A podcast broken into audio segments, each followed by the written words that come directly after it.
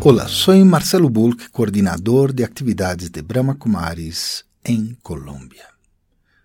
Bueno, la Navidad se acerca. Encontramos algo distinto en el aire. E porque somos distintos, este algo será uma coisa para cada pessoa. Será o encontro familiar tão anelado ou as vacações de prêmio, regalos e mais regalos, comida e muita comida, algo espiritual. Regalos já los havia mencionado.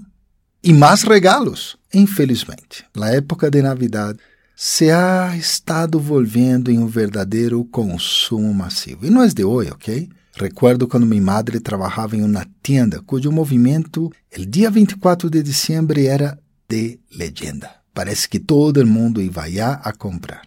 Pero ahora hay el tráfico de los sitios de internet y las ofertas increíbles Black Fridays que acabaram generando Black Thursdays, Black Month, todo aberto 24 horas todos os dias del año. Infelizmente, a parte espiritual parece haver sido relegada. Há uma nota en el pie de las experiencias mais importantes que traem la Navidad. E como todavia há tempo, quisiera, não sei, proponer a recuperação desta espiritualidade, tocando, por exemplo, nossos hábitos de consumo, o que pode ajudar, por um lado, a que concentremos a experiência lo espiritual, e por outra parte, ajudar o planeta também, já que em esta época muitos lugares sofrem devido ao impacto ecológico provocado por el consumismo. E aqui vão uns pontos que podem ajudar. Primeiro, não é deixar de consumir totalmente mas bem enfoquemos-nos em soluções alternas. Aunque muitos consideram que é a solução, a verdade é que parar de consumir completamente é muito difícil. Houve uma película há muitos anos que representava alguém que sencillamente havia decidido não consumir nada que danhara o planeta, para muita incomodidade de sua família.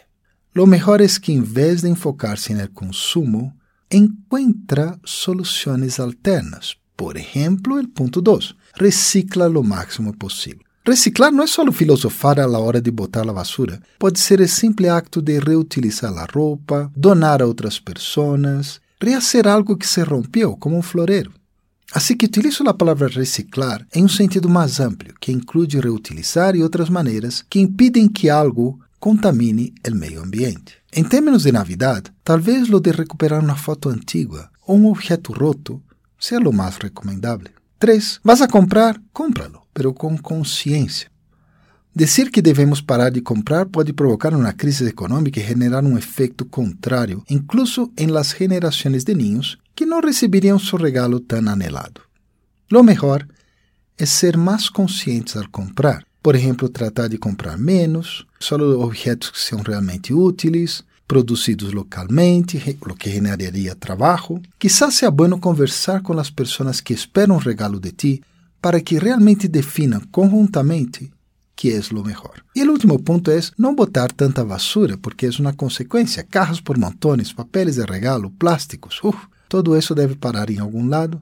E há múltiplas sugerências como donar as cajas a instituições de caridade que sempre las usarão, ou transformar os papéis de regalo em papelitos para anotar. Lo importante é ser mais consciente de que um regalo normalmente implica um aumento em lavassura que já está contaminando nosso amado planeta.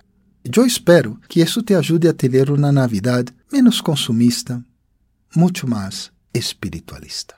Então, em adelantado, uma feliz Navidad para ti e que sempre sigas vindo a este blog. Já chegamos a 50 mil vistas e queremos que queremos chegar a todo mundo. Queremos dar a todos lo mejor de nosotros. Ajuda a divulgar, manda a outras pessoas também esse mensagem. Um grande abraço de Navidad.